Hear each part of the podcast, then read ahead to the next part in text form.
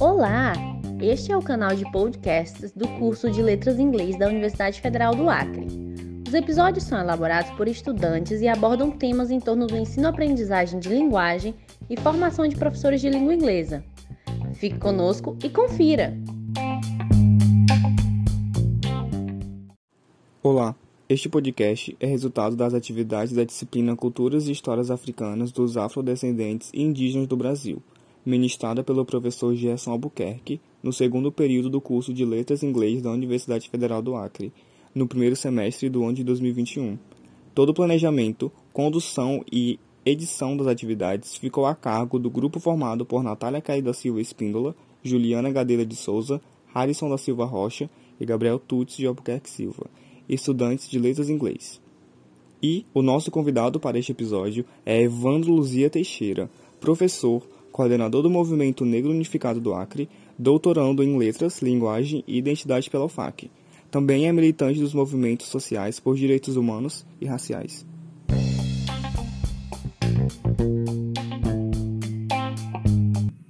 O que, significa ser negro no Brasil atual? É, significa ser gente, mas sabendo que é gente com respeito é, negado, muitas das vezes, ou então com estigmas construídos, ou então com uma diferença forçada é, pelo sistema político que nós vivemos, e não só pelo sistema político, mas pela própria formação mesmo da estrutura de sociedade brasileira. Então, ser negro no Brasil é saber que você tem que aprender a conviver é, com as diferenças, mas entendendo que você é a parte é, inferior da diferença, muitas das vezes.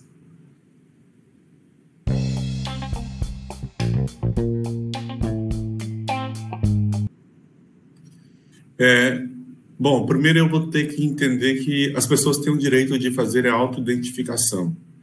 É, e elas podem se auto-identificar como pardos e nós temos que respeitar a auto-identificação. Mas, mas sabendo de que o pardo ele nasce de uma estratégia de embranquecimento e de uma forma de atenuar a, o racismo e de atenuar, inclusive, é, as diferenças e a desigualdade racial dentro do país. Então, o Pardo foi uma estratégia muito bem utilizada que implantou e foi é, facilmente acolhida na cultura brasileira como uma forma é, de simplificar e não somente simplificar, mas de reduzir a culpa, inclusive dentro do país.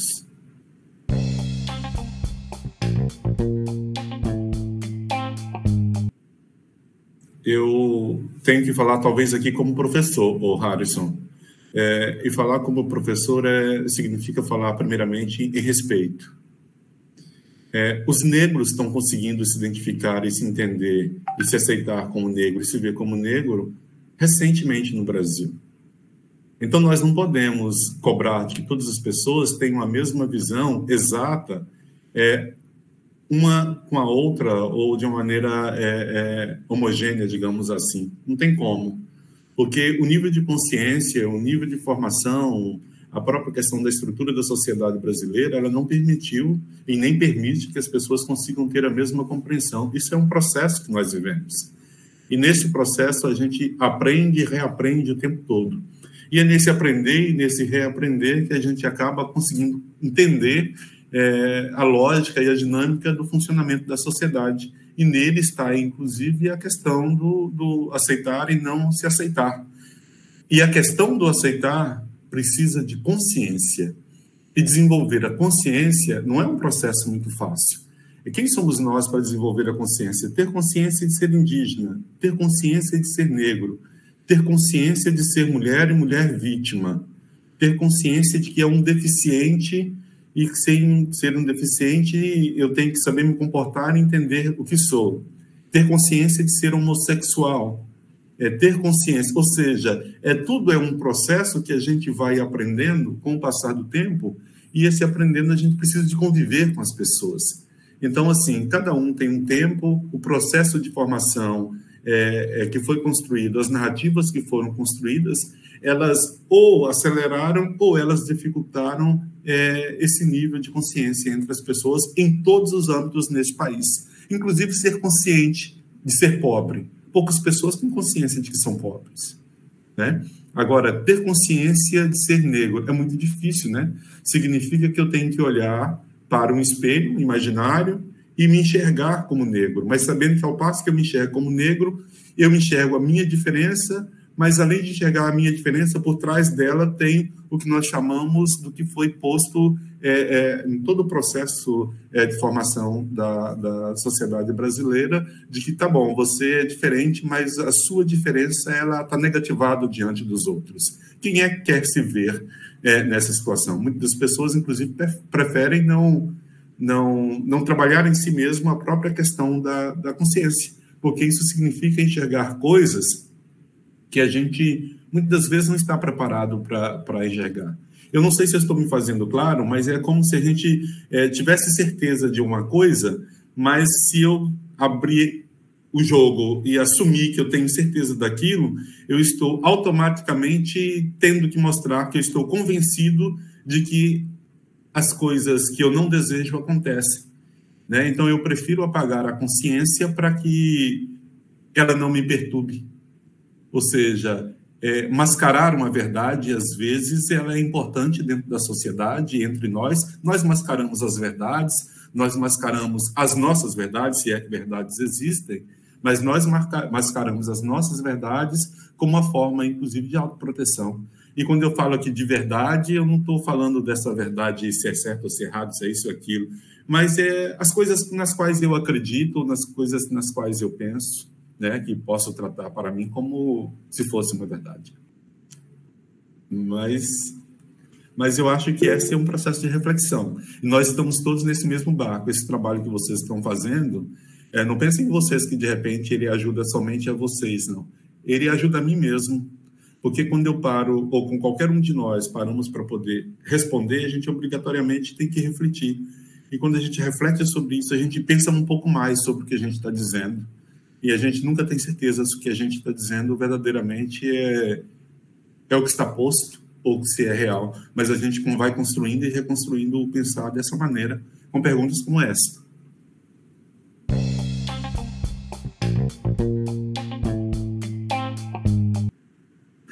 Juliana, você me emocionou agora. Eu comecei a ser professor.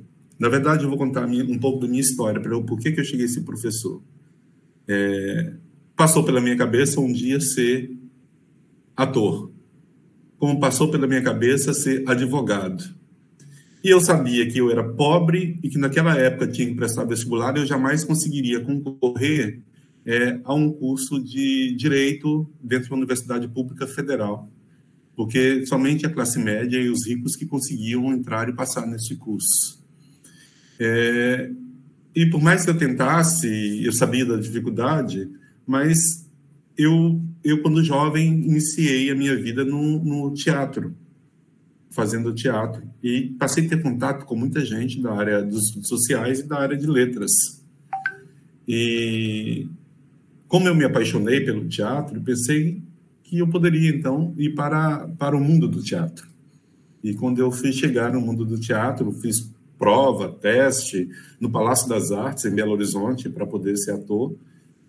E inclusive iniciei o estudo do teatro e me aproximei depois dos estudos sociais. É, dos estudos sociais, é, comecei a fazer estudos sociais, porém eu morava no interior e a faculdade ficava em Belo Horizonte. A escola ficava, não tinha condições, menor condição de, condição de estudar. Eu deixei, então, o curso e fui fazer um, uma na área que mais me aproximava ao teatro. O que mais me aproximava ao teatro era a literatura. Então, ou seja, olha, eu comecei no, no, no mundo das artes, fui para os estudos sociais, né? É, e dos, dos estudos sociais eu voltei, então, para o mundo das artes, tentando voltar pela área da literatura. Então você já percebe por aí a minha dificuldade de ser professor. É a própria questão da formação. Naquela época, isso, é, no final da década de 80, eu passei por isso. É, e quando eu já estava ainda estudando, eu fui ser professor leigo né, sem ainda formação em nível superior, eu fui para a sala de aula. Era muito jovem, eu tinha apenas 19 anos de idade, 18 para 18 anos de idade, na verdade, eu entrei para trabalhar numa escola pública, é, para limpar banheiro de escola pública, e porque eu precisava de ser contratado. E um diretor, e um, uma, uma das pessoas que nos orientavam no grupo de teatro era diretor de escola. E ele conseguiu para mim um contrato temporário para auxiliar de serviços gerais e ele me disse assim: olha, para você que está fazendo faculdade, fica mais fácil depois para ter um contrato de professor. E eu então fui aos 18 anos contratado para é, ser auxiliar de serviços gerais, fazia limpeza de escola, limpava banheiro de escola, varria, capinava, serviço todos os serviços gerais. Aí no ano seguinte, é, eu fui trabalhar na secretaria da escola, fui trabalhar como auxiliar de secretaria. E trabalhando como auxiliar de secretaria, então eu já poderia ter duas funções na escola, ser professor e ser auxiliar de secretaria. Então eu consegui, como professor, uma, uma, um contrato temporário, mas quando eu cheguei na sala de aula, eu passei por duas situações. Primeiro, por ser muito jovem, jovem, aparência jovem, muito magro, e ser negro dentro de sala de aula. E eu fui trabalhar numa escola em que se estudava como professor é, em onde estudava é, filhos de fazendeiros. E não só filhos de fazendeiros na escola pública, mas estudava também filhos dos trabalhadores fazendeiros, dos fazendeiros. Os filhos dos trabalhadores fazendeiros me tratavam como igual, mas os filhos dos fazendeiros que tinham na escola não acreditavam em mim. Então eu tive que mudar, inclusive, a minha forma de vestir.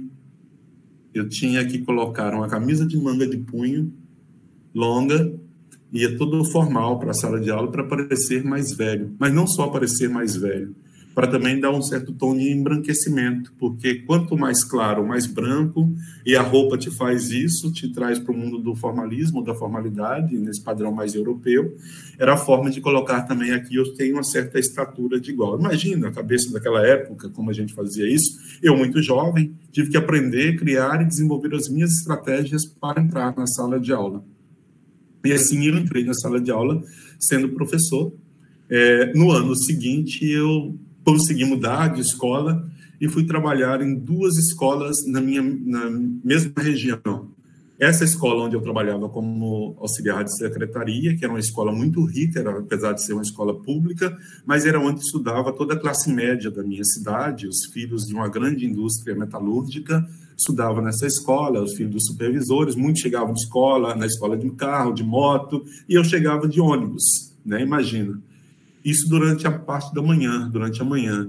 E na parte da tarde, eu saía dessa escola, ia para o movimento é, teatral, cultural, então já ingressei no movimento sindical, e à noite eu ia para uma escola também pública, mas uma área de periferia, de ocupação, onde os alunos iam estudar é, descalço. Então eu convivia com realidades muito diferentes e isso me fez começar a ter uma consciência. Primeira consciência era a consciência de quem estava naquela escola de classe média, que cor tinha a pele delas, e quem estava na escola é, da área periférica de ocupação, que cor tinha a pele daquelas pessoas. Aí eu fui perceber que eu me identificava muito mais com a escola onde estavam e eu estou me emocionando para falar isso com vocês, por que, que vocês fizeram essa pergunta? É, é, eu percebi então que eu identificava com essa escola onde era uma área de ocupação e fiquei nessa escola, inclusive fiz um concurso depois para secretário de escola, larguei a sala de aula, fui me dedicar tão somente a essa escola e assim que eu terminei a faculdade eu fiz um concurso para professor abandonei a secretaria e fui ser professor nessa escola, em seguida vice-diretor. Na época tinha cargo de vice-diretor nas escolas. E, e eu convivia com a realidade dos pobres, com a realidade da violência, do tráfico de drogas e com a realidade que eu tinha que dialogar, sobretudo no ensino noturno, porque ainda tinha uma outra questão: olha, você é vice-diretor, mas você é homem, então você vai ter que ser vice-diretor é, no noturno não pode ser durante o dia. Durante o dia eram as mulheres, porque era menos arriscado, tinha menos problemas, era uma região menos, era menos violenta. Então, à noite, eu assumi a função de serviço diretor. É, à noite, aí veja só, porque era homem, e aí tem essa ideia, né? Homem, negro e tudo mais, tem, então pode correr esses riscos, dialoga de igual para igual. Então comecei a perceber que a própria questão da anatomia, a estrutura física, a, a coloração da pele também é, estava articulada com, com o próprio sistema. O sistema também utilizava dessas, dessas é, minhas características naturais para poder é, explorar, ou não só para explorar, mas também para se adequar a uma realidade porque eu, sendo homem negro numa escola noturna de periferia, era mais fácil, inclusive, para dialogar com aqueles alunos que eram também de periferia, negros. Tanto é que na escola, muitas das vezes, eu chegava, na, na, ficava na porta da escola, eu recebia os tacapes dos alunos, eu guardava os tacapes, tacape madeira, pedaço de pau, cacetete, porrete, né? E eu guardava aqueles tacapes na porta, na secretaria, e à noite, quando terminava as aulas, eu devolvia os tacapes para eles voltarem para suas casas, porque também era é, é, uma, uma ferramenta, uma arma de proteção para eles é, irem para suas casas. É, aí comecei a perceber que tinha uma relação de respeito não pela identidade, mas tinha uma relação de respeito também pela questão da compreensão desta consciência que o Harrison é, acabou de falar, ou seja, a consciência ela foi desenvolvendo, foi brotando a partir da convivência e da percepção das pessoas, com as pessoas. Eu acho que talvez eu fale tão pouco disso, tão pouco mesmo, e falar pouco não por esconder essa realidade, mas é porque a gente muitas vezes a gente apaga algumas coisas mentalmente é, porque é, a gente acaba se interessando por outras coisas que, para justificar ou para esclarecer o que a gente vive ou que a gente já viveu, que a gente às vezes é, não se dá conta da própria história. E quando alguém pergunta, que a gente vai puxando o fio da meada para poder entender de onde é que, de fato, que eu nasci ou de onde eu vim.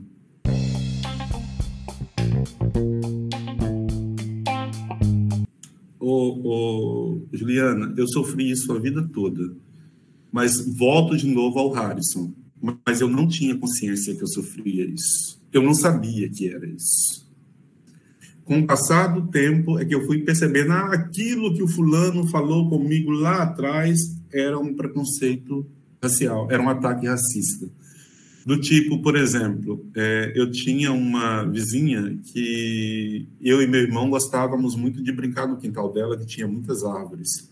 E a vizinha falava assim, sobretudo com meu irmão, disse: o Tição, vai embora porque bem está dormindo. E a gente chegou em casa rindo, falando com minha mãe, contando para todo mundo: olha, a vizinha chamou o Giovanni, que era meu irmão, de tição. Tição é um pedaço de fogo, de pau com fogo apagado. Então, é tição é um carvão. É, tição é quando você acende um, um, um pau, lá em Minas usa-se usa muito isso, você acende um pau e ele está em labaredas, aí você pega o pau e molha ou apaga, aí ele fica só com a ponta de carvão, a ponta, a ponta, a ponta preta. E ela disse: Tição, vai embora porque Ben está dormindo. E a gente achava que achou que fosse uma brincadeira, né? Aí foi o primeiro sinal de que só mais tarde eu fui perceber que aquele Tição era a forma preconceituosa dela se referir aos negros. É, e dentro da escola, convivendo dentro da escola, eu percebi a diferença de uma professora, a facilidade de, de aceitar mais a, a, atividade de um aluno do que a minha, até mesmo a forma de corrigir, mas eu achava que aquilo fosse natural. Achava, inclusive, porque o outro era rico, porque eu era preto e também tem isso, né? Porque eu era pobre, também tem isso, lógico. E, mas eu não entendia, não entendia que era isso. Eu acho que eu cheguei até a, é, a dizer que eu nunca tinha sofrido racismo. Até que um dia eu fui para passar as minhas férias aos 14 anos de idade, na casa de uma tia em Belo Horizonte, e de lá nós combinamos com os vizinhos dela que nós iríamos para uma região chamada de Sarzedo. Nessa região tinha cachoeiras, um rio com cachoeira. Nós iríamos tomar banho de cachoeira. Tinha que pegar o trem para poder chegar nessa região de Sarzedo. E, e o trem estava para sair. Diz que mineiro não perde trem, é mentira, perde sim, tá, pessoal? Então eu comecei a correr, nós começamos a correr no, no, no centro de Belo Horizonte, na Afonso Pena, correndo Santos Dumont, Afonso Pena, e para pegar, chegar na estação para pegar o trem. E para mim aquilo foi um grande feito, porque eu era do interior, estava na casa de uma tia. Quando chegou no final, enfim, pegamos o trem, fomos para Sazedo, tomamos banho na cachoeira, no rio, sei lá, e voltamos. E chegando na casa dela no final do dia, a gente foi falar: olha, tivemos que correr para pegar o trem, passando pela Afonso Pena correndo, pela, pela Santos Dumont correndo. E ela olhou para mim, ela tem um, um, tom de pele menos retinta, talvez um tom de pele bem mais clara, talvez assim no seu tom, Juliana, o, o tom de pele dela, né? E ela pega e disse, me disse assim: nunca mais faça isso. Eu olhei para ela, mas por quê? Nunca mais corra no centro da cidade e eu continuei sem entender, mas por que eu não posso correr no centro da cidade? 14 anos de idade, não poder correr no centro da cidade, ela. Nunca corra, porque sempre vão achar que você está cometendo alguma coisa errada e a polícia pode te prender porque você está correndo, mas não é só porque você está correndo, porque ela primeiro vai suspeitar de você. Aí foi quando eu comecei a tomar consciência de que eu não podia correr no meio de multidão, no meio de muita gente, sobretudo no centro da cidade. Aí ela, ela me acendeu a luz de que eu sofreria ali pelo fato de ser negro e correr no meio das pessoas, eu estaria correndo um sério risco de ser mal interpretado. Eu não tinha essa consciência.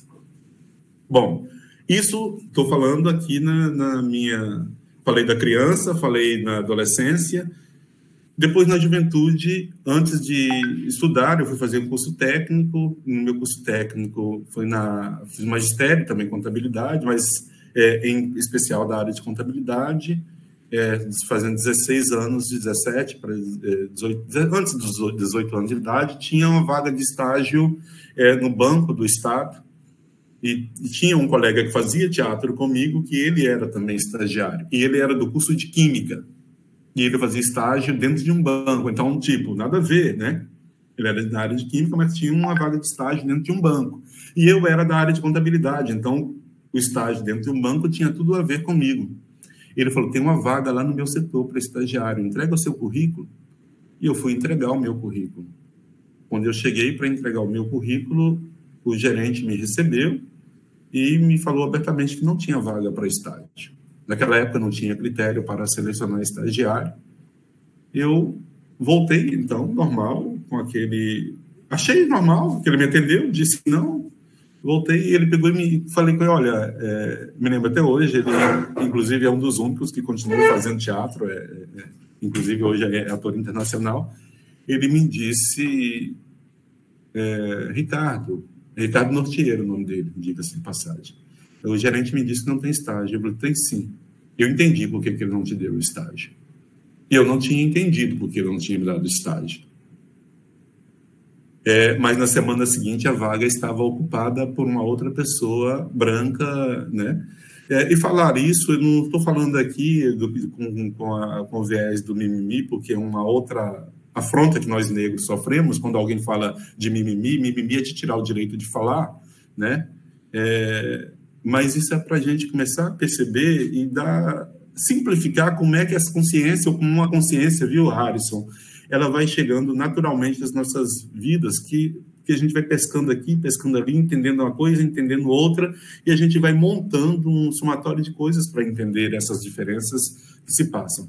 Então, eu falei aí na, na falei da minha vida de professor, falei da criança, da adolescência, da juventude, e agora, depois dos 40, quase 50 anos de idade, é, vivi várias outras situações, mas uma que me chama a atenção, que eu vou contar, porque está muito recente, foi agora nesse período de pandemia.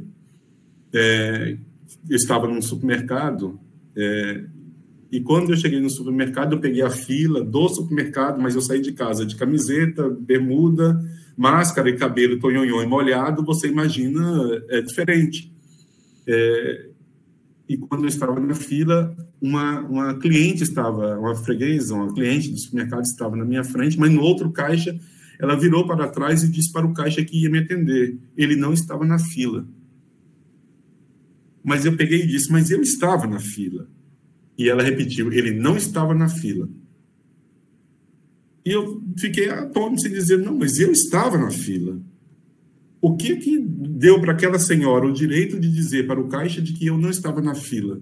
Mas pior, ela estava me acusando. Mas o que que deu ao caixa o direito de acreditar mais nela do que em mim. Por que, que o Caixa acreditou naquela senhora de salto alto, de vestido longo, de que eu estivesse furando fila? E eu disse: não, mas eu estava na fila.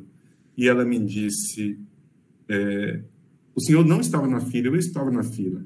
Ela não acreditou em mim, ela parou, foi a, parou o caixa e foi questionar as pessoas da fila que estavam atrás de mim se realmente eu estava ou não na fila. Ou seja, ela perdeu uns cinco minutos para certificar se eu estava ou não falando a verdade. Por que, que a minha verdade era menos verdade do que a verdade daquela senhora que me acusou naquele momento na fila? Bom, aí neste momento ninguém mais precisou me dizer que eu estava sendo vítima é, é, ali da diferença, é, ou que eu estava sendo é, é, numa lógica é, de segregação, eu estava sendo colocado ou posto em xeque em razão, talvez, da diferença. Né? Eu já sabia do porquê que aquilo estava acontecendo. Eu falei assim, então, eu não vou discutir, com, com um caixa. Ela é tão vítima nesse momento como uma série de outras pessoas, porque acreditaram ou não em mim, está dentro de um processo que nós chamamos de racismo estrutural. Ela não tem consciência desse racismo. Ela não tem consciência do porquê que a, a fala da outra senhora tinha mais valor ou mais peso do que a minha eu tinha que fazer alguma coisa. O que, que eu precisava de fazer? Discutir com ela, brigar, é, escandalizar, berrar, chamar a polícia? Não. O que eu fiz? Eu fiz como eu acho que deveria ter feito. Muito chateado, não vou esquecer, não vou deixar de falar isso, mas eu liguei para, telefonei para a pessoa que era responsável pelo supermercado, para poder dizer e relatar o que tinha me acontecido. Depois disso, o supermercado passou a ter as setinhas no chão Lembra que agora sabe que agora o supermercado tem as setinhas no chão. Né? Esse supermercado foi o primeiro a adotar as setinhas no chão e aquelas setinhas com uma pessoa orientando. Agora você, fulano, agora é a sua vez. Então, lembram que o supermercado tinha uma pessoa orientando durante a pandemia para dizer quem é. Agora vai, é sua vez na fila. Foi depois disso, desse fato. Não sei se foi por causa disso, mas coincidentemente foi depois disso que o supermercado é, que eu frequento praticamente adotou esse sistema é, e eu conversei diretamente com uma pessoa responsável. E conversei do ponto de vista muito mais para poder esclarecer e não para, para poder condenar ou prejudicar o caixa que me atendeu. Isso foi agora, no início da pandemia, né? no, no auge da pandemia.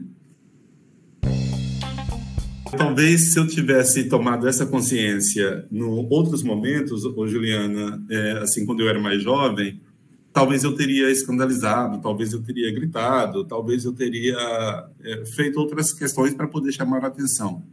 Mas tem algumas coisas que a gente vai também é, aprendendo a, a, viver e a conviver com isso.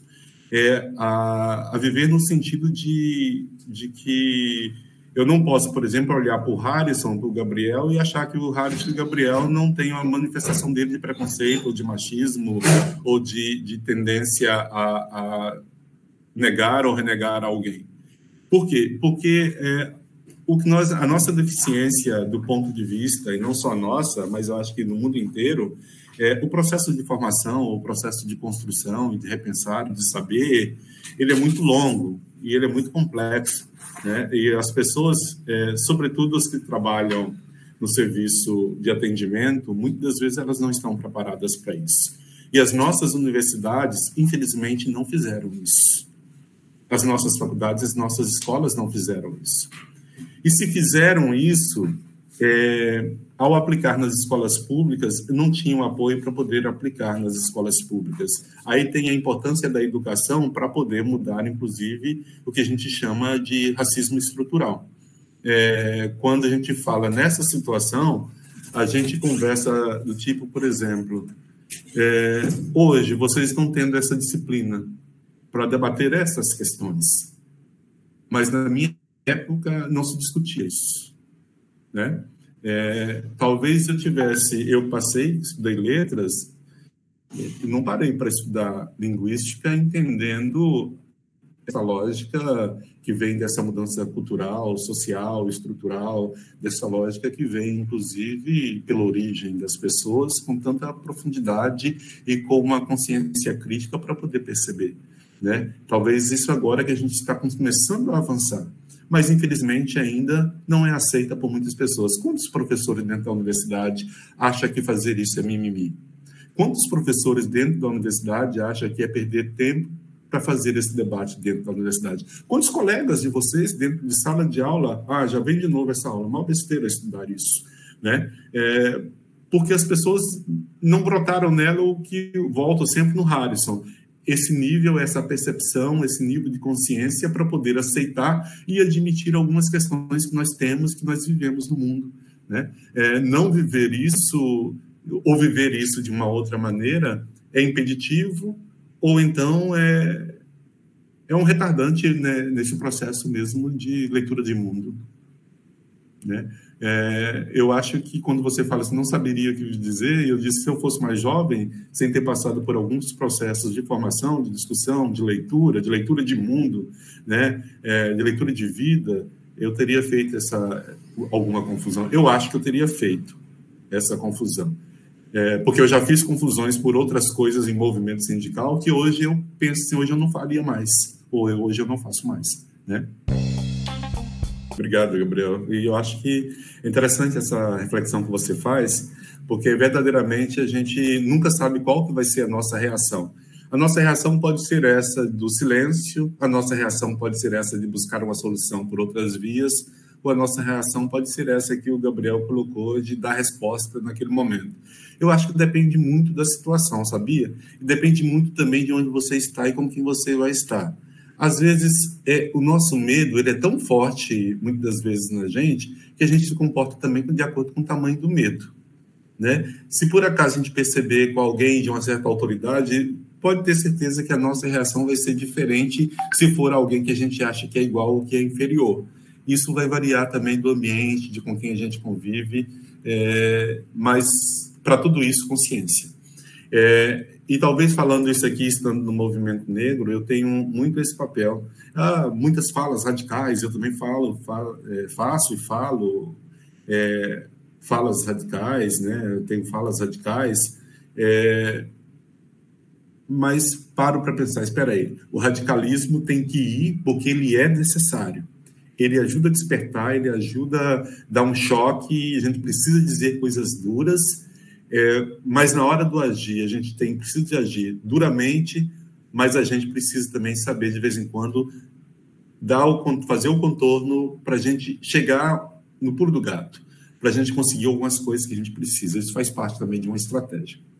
A gente precisa também fazer isso.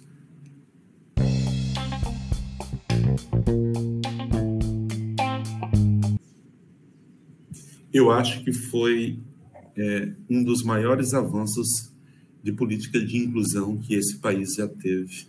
E que pena que as pessoas não levaram a sério. Por que, que eu vou te falar um dos maiores avanços na política de inclusão que esse país já teve?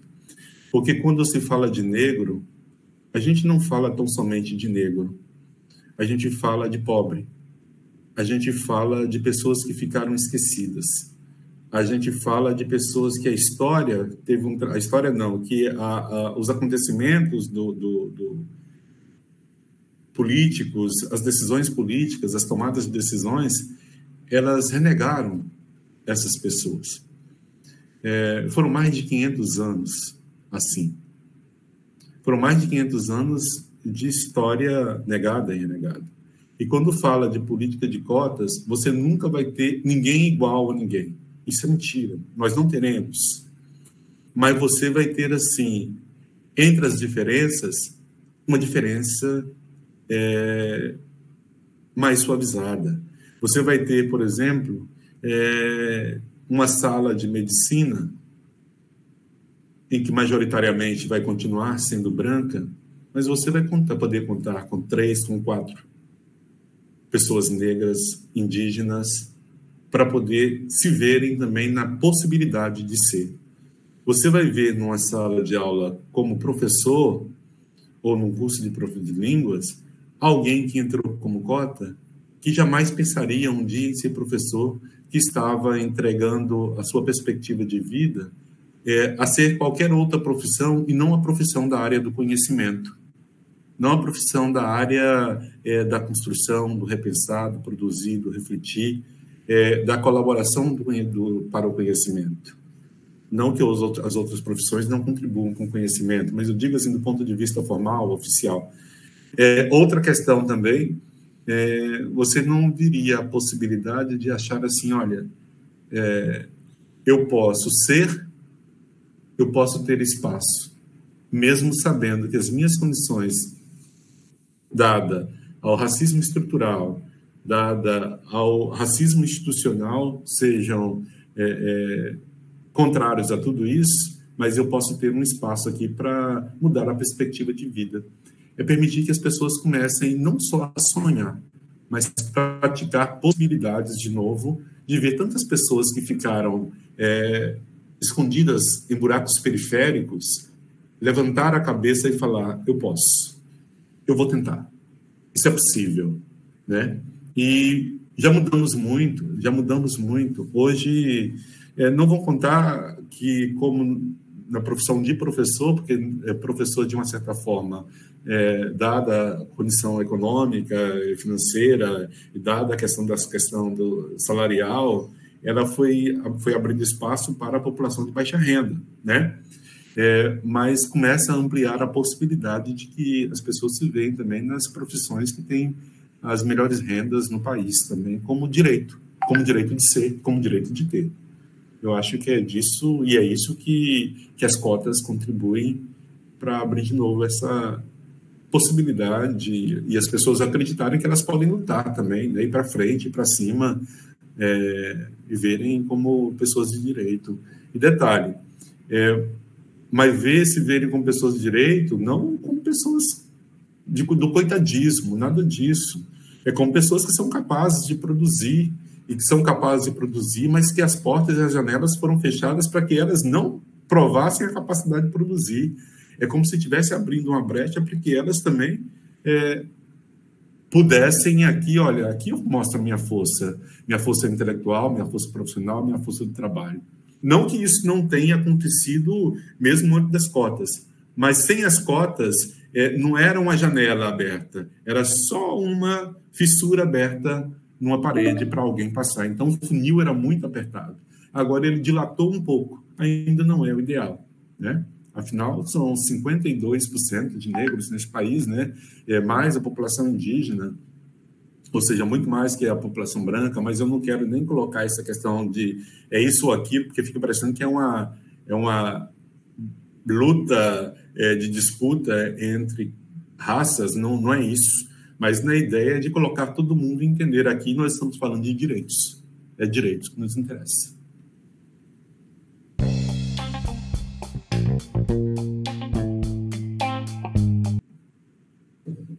Bom, eu, eu atuo como professor. É, por incrível que pareça, já atuei como professor em todos, praticamente em todos os níveis. E eu já até comentei para vocês aqui, na educação, na escola, eu já trabalhei em todos os setores da escola, né, de limpeza, secretaria, professor, é, coordenação, diretor, vice-diretor, depois né, é, nessas funções mais específicas, mas sempre saí de escola, fiquei fora de escola, afastado de escola, voltando para a escola, né, para exercer outras funções, mas sempre em sala de aula. É, já atuei no curso superior e hoje eu atuo com EJA, com educação de jovens e adultos. E já há bastante tempo que eu trabalho no ensino fundamental e trabalho com EJA, no, por incrível que pareça, para mim está sendo uma das melhores descobertas mas eu não estou querendo falar com um tom de pieguismo, não. Ah, porque são pessoas que ficaram afastadas da sala de aula. Não, não, não quero falar isso, não. Porque, assim, é, é um cruzamento de, de vidas, de olhares. Na mesma sala de aula tem pessoas de 17 anos, como tem pessoas de 50, de 40 anos. E aí o mundo não se encontra, são mundos totalmente diferentes uns dos outros e que eles têm que conviver no mesmo espaço. Eu acabo percebendo e construindo referência de um espaço e referência é, de outro espaço, estando no mesmo local, no mesmo ambiente, na mesma sala de aula. Se você me falar assim, aí eu estou falando do lado pedagógico, né? Se você sofreu ou sofre discriminação dentro da escola de aula EJA, não. Nunca tive. Nunca tive assim, é, por consciência e por, por percepção, não. É, ou abertamente, não. É, mas atuei no ensino superior em que é, apesar da aceitação ser muito boa, mas eu tinha que ficar atento aos comentários. Por que, que eu tinha que ficar atento aos comentários? Porque já eram comentários mais estruturados, melhor elaborados, e que você percebia que ali já tem uma certa é, capacidade de, de simulação, de malícia ao dizer, ao falar. E nas entrelinhas você sabe que existe algumas questões que podem estar é, atribuídas a uma certa discriminação no ensino superior. É, e por que, que eu estou dizendo isso? Não para falar mal do ensino superior, mas para falar que por mais que as pessoas, e quanto mais as pessoas estão em ascensão do ponto de vista acadêmico, institucional, formação, é, é, escolarização, é, você percebe que o ser humano tem uma capacidade diferenciada, inclusive, para poder é, mudar o que pensa na palavra, né? Então você tem que ficar um pouco mais atento, porque essa é uma eterna procura. Mas também não vou dizer que isso é 100% das pessoas, mas a gente encontra muito mais isso, né? É, dentro de escola eu já tive, já. Eu já tive, por exemplo, de estar comentando ontem mesmo, fazendo uma conversa com o pessoal da Mídia Ninja, é, e fui chamado para representar o chefe, e aí o colega da escola um questionou, não, não vai você. Eu mas por que não, não meu? E aí a outra pegou e não, vai você, você fala direitinho. Falar direitinho é você tem um tom aí de, de questionamento da sua capacidade, né? esse questionamento da sua capacidade, não vai você, ou não pode ir você, porque você fala direitinho, ela não está dizendo, não, você tem uma capacidade de nos representar e etc e tal, não, não é isso. Aí você, você ou a gente consegue entender que ali, é, sutilmente, tem uma demonstração de insegurança com relação é, à, sua, à sua capacidade. Bom, isso pode acontecer com qualquer pessoa, isso pode acontecer com branco, pode acontecer com deficiente, mas naquele momento acontecia comigo é, homem, professor, negro, é, estava acontecendo? Estava acontecendo. Agora, aqui eu atribuo isso, não vou atribuir a questão é, racial. Algum outro fator pode ter levado aqui. Já vivi isso dentro da escola. Né? É, não vou afirmar que seja. Mas já tive uma outra experiência em escola particular. Antes de. Eu iria trabalhar numa escola particular e e a coordenação da escola, ela sutilmente preferiu que eu não fosse, nem sequer aplicou o teste, porque tinha um teste para entrada, preferiu não aplicar o teste para para que eu fosse trabalhar na escola. Eu preferi também não, não, não questionar é, naquele momento, até mesmo porque é, nada comprovaria que ali eu estivesse passando por um processo de, de preconceito. E não adianta fazer denuncismo, não adianta falar de coisas que você não tem certeza. Talvez seja por isso que muitas das vezes a gente perde esse debate com relação é, às questões raciais. É, porque não pode se falar apenas do achismo ou do sentimento, do que eu senti. É, eu tenho que falar de fatos que me pareçam concretos, como foi esse que você viveu dentro do ônibus, né? E se o fato não parecer concreto, é, as pessoas perdem é, deixam de dar credibilidade nesses fatos. Mas já senti, sim, é, momentos de discriminação, porém, assim, sem, sem essa capacidade de comprovar como você está me questionando.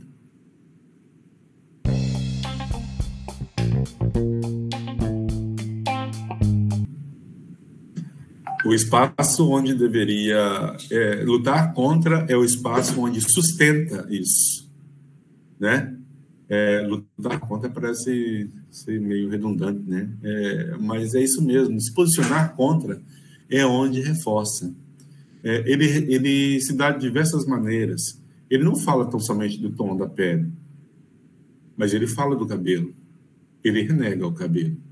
É, se uma criança chegar na escola sarará, se uma criança chegar na escola de tonhonhon, a professora é capaz de mandá-la pentear o cabelo e prender o cabelo e fala que é questão de higiene. usa ainda e tem o desplante de dizer que é para por uma questão de higiene, mas não é não.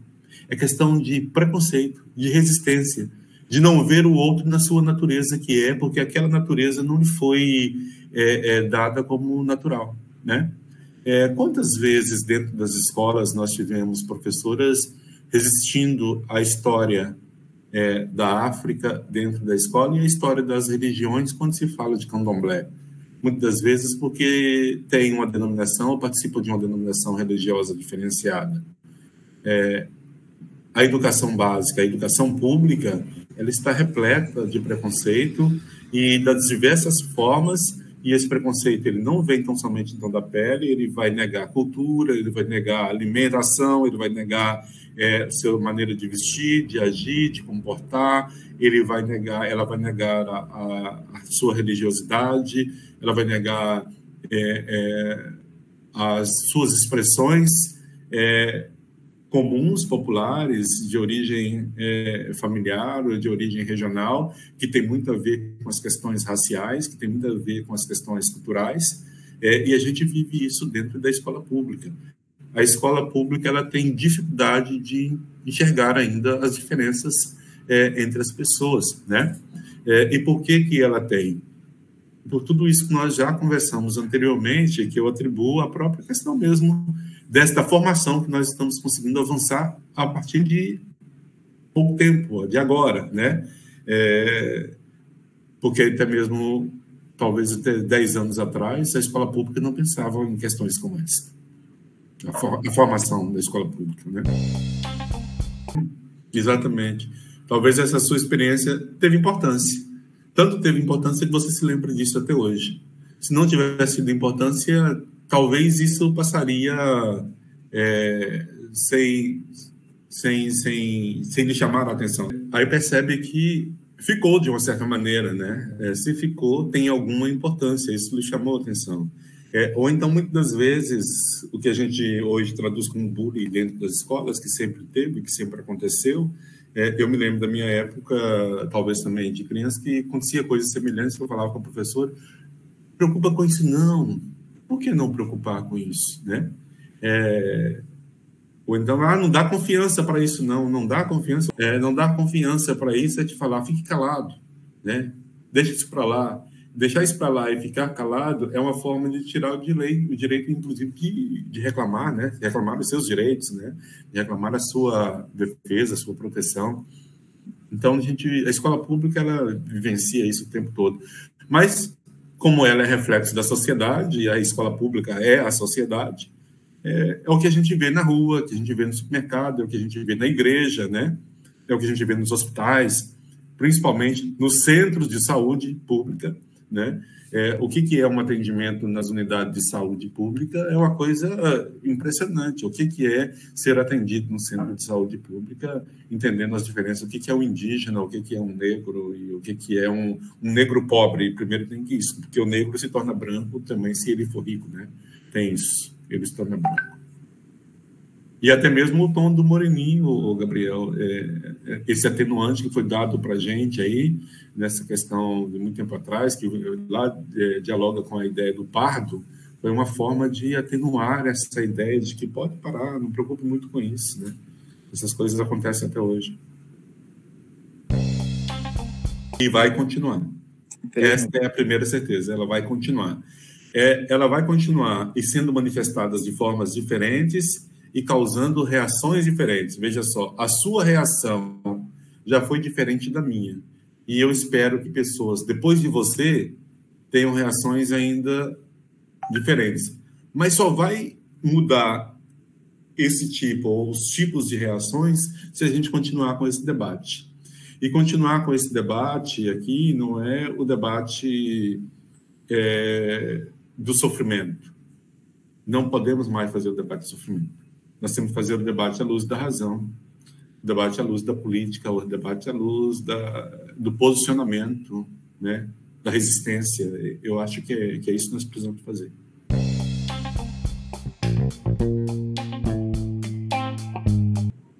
Bom, o, a própria definição já disse, ele é estrutural, né? É, quando a gente conversou lá atrás com relação à servidora daquele supermercado, do caixa daquele supermercado, ali estava presente e é um exemplo do racismo estrutural.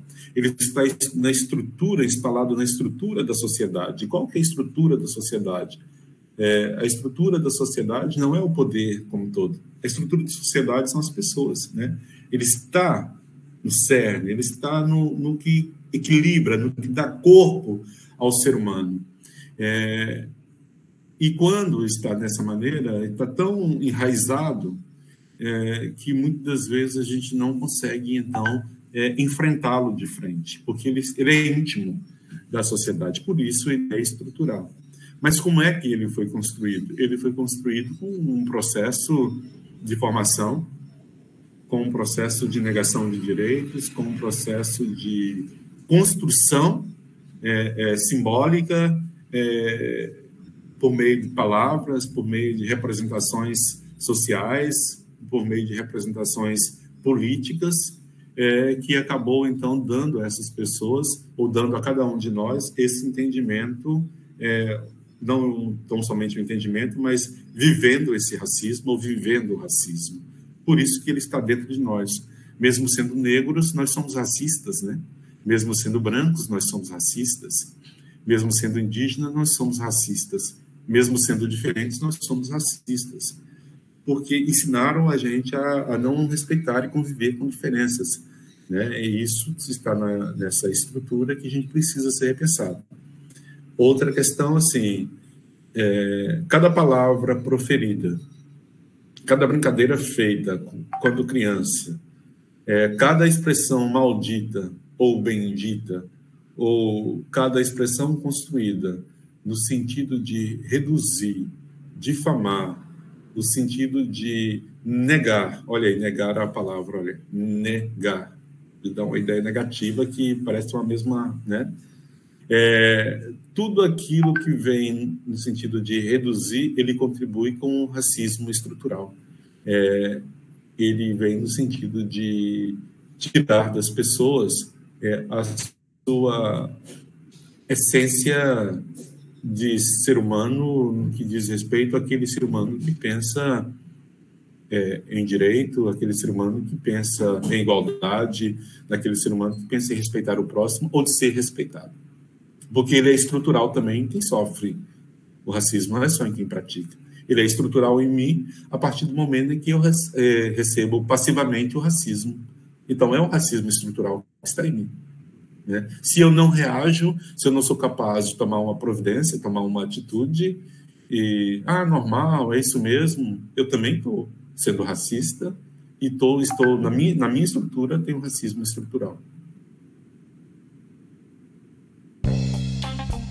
eu que agradeço a vocês, agradeço por esse tema tão legal, por vocês escolher o tema, acredito na aula do professor Gerson, ele é muito dado a questões como essas, de reflexão, eu acho que isso vale muito a pena para todos nós.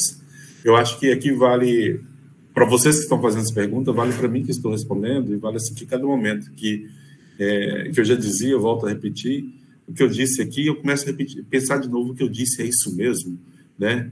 é, o que eu disse tem razão, tem sentido, é, eu vou, a gente vai reaprendendo com o que a gente diz e talvez a gente reaprende também com o que vocês estão falando. Eu acho que é muito importante esses momentos, inclusive.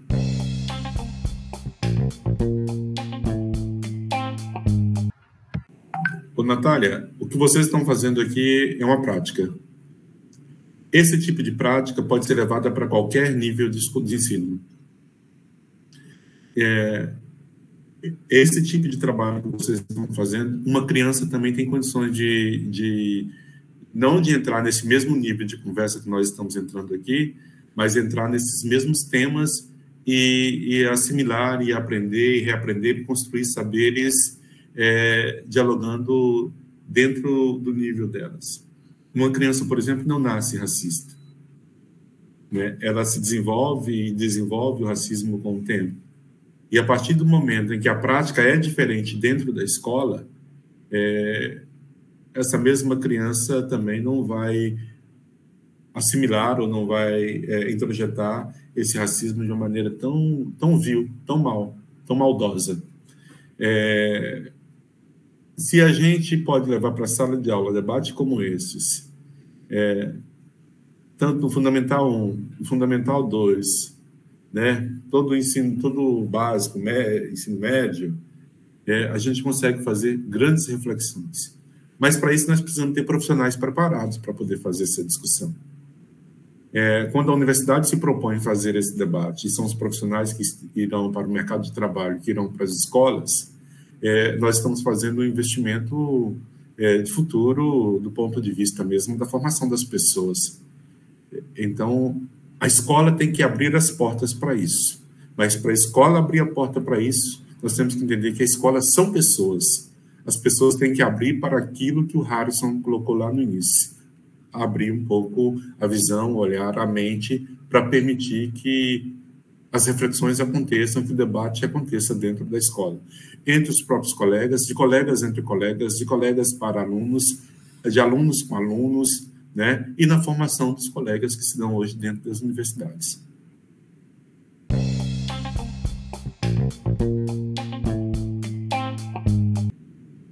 Natália, você deixou a mais complexa para o final, né, Natália? Deixa eu só lhe dizer para uma coisa. Quando eu sempre tenho falado isso em todos os lugares e todas as vezes que eu converso, não admitem, admitam jamais, não admitam jamais é, você abrir a boca para reclamar de alguma coisa e alguém lhe falar assim, ainda vem com mimimi. Mimimi foi uma das expressões mais desrespeitosas criadas e inventadas, é, ou, ou criadas, inventadas não, ou incorporadas nesses últimos anos. Não existe mimimi para quem tem o direito de falar. Se eu sentir dor, eu tenho direito de falar. Isso não é mimimi. Se eu não concordar com alguma coisa, eu tenho direito de falar. Isso não é mimimi.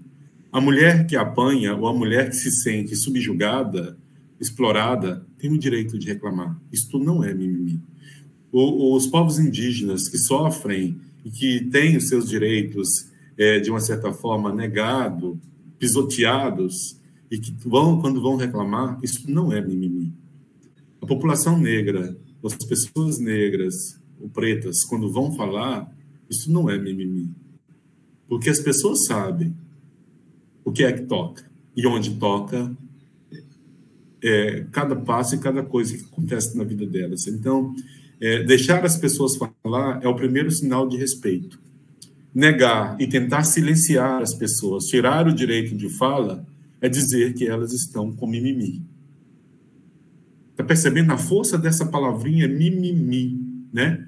É, como é que ela é tão tensa nas nossas vidas. E olha que ela é, surgiu no Brasil, aqui na brincadeira, do personagem de TV, do Fudêncio, né, é, que é um personagem do MTV, que ele só falava mimimi, mimimi, mimimi, né? É, surge numa ideia dessa de mimimi, aquele que diz tudo e não está dizendo absolutamente nada. Então tem uma relação com isso aí.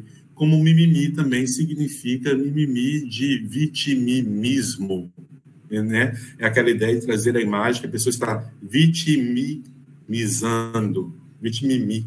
É, então há um, aí umas é, eu parei para estudar um pouco desta palavra e, e, e, vários aspectos, quando as pessoas começaram a perceber por que, é que essa expressão surgiu e ela tomou essa força tão grande. E o racismo reverso é a forma de silenciar.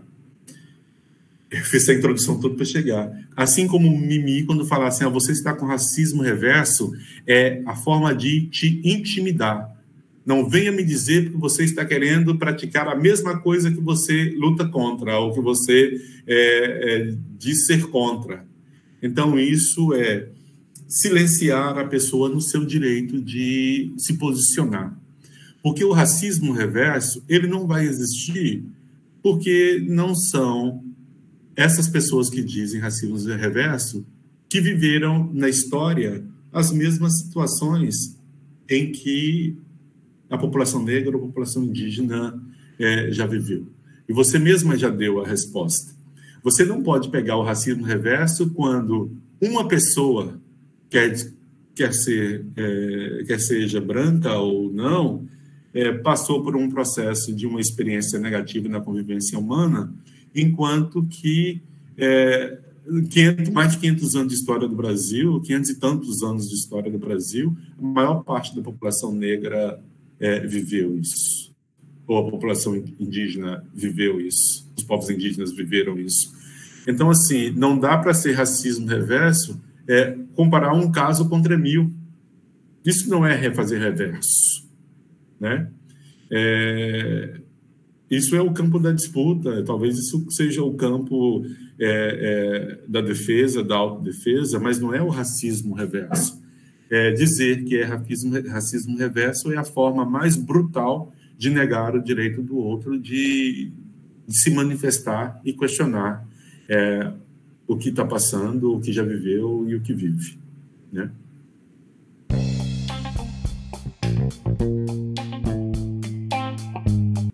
Bom, esse é um processo natural. Eu não posso chegar hoje e cobrar ou querer trazer para a sociedade ou para escolas é, as línguas, toda uma cultura é, afro ou africana é, para as escolas, porque nós vivemos um outro momento. É, as pessoas que estão no Brasil, elas aprenderam a viver, a falar, a comer, a se vestir, e isso faz parte delas hoje. Não tem como apagar o que já faz parte da vida das pessoas. Agora, existem aqueles que querem reviver isso.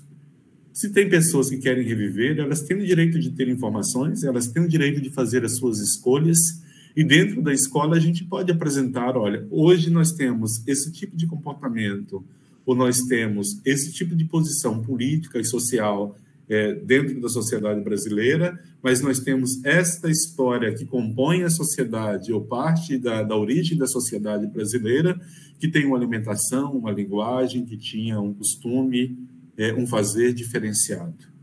As pessoas podem ter o direito de fazer escolhas, é, mas agora levar para a escola ou tentar implantar isso ou reimplantar isso na sociedade, não sei se esse é o melhor caminho porque é, muitas coisas mudaram e a vida é muito dinâmica. É, a cultura é muito dinâmica. Tudo se transforma, né? Tudo muda, se compõe, se recompõe, se reestrutura.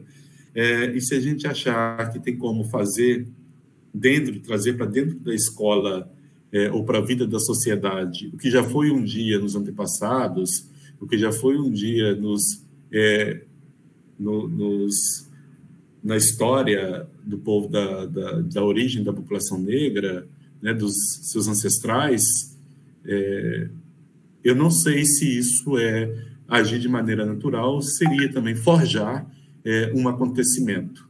A gente não precisa mais de forjar acontecimento, as pessoas podem fazer escolhas. Pode fazer escolha de enrolar o cabelo, como pode fazer escolha de raspar o cabelo, como pode fazer escolha de alisar o cabelo, e nem por isso elas vão deixar de sentir ou de ser negras, né? E de viver como negras e serem tratadas como negras. Mas isso tudo tem a ver com níveis de consciências, tem a ver com níveis de consciência diferentes, né? Isso vai variar de cada um, é... mas cada vez mais que isso for batendo, a pessoa vai se posicionando conforme o momento.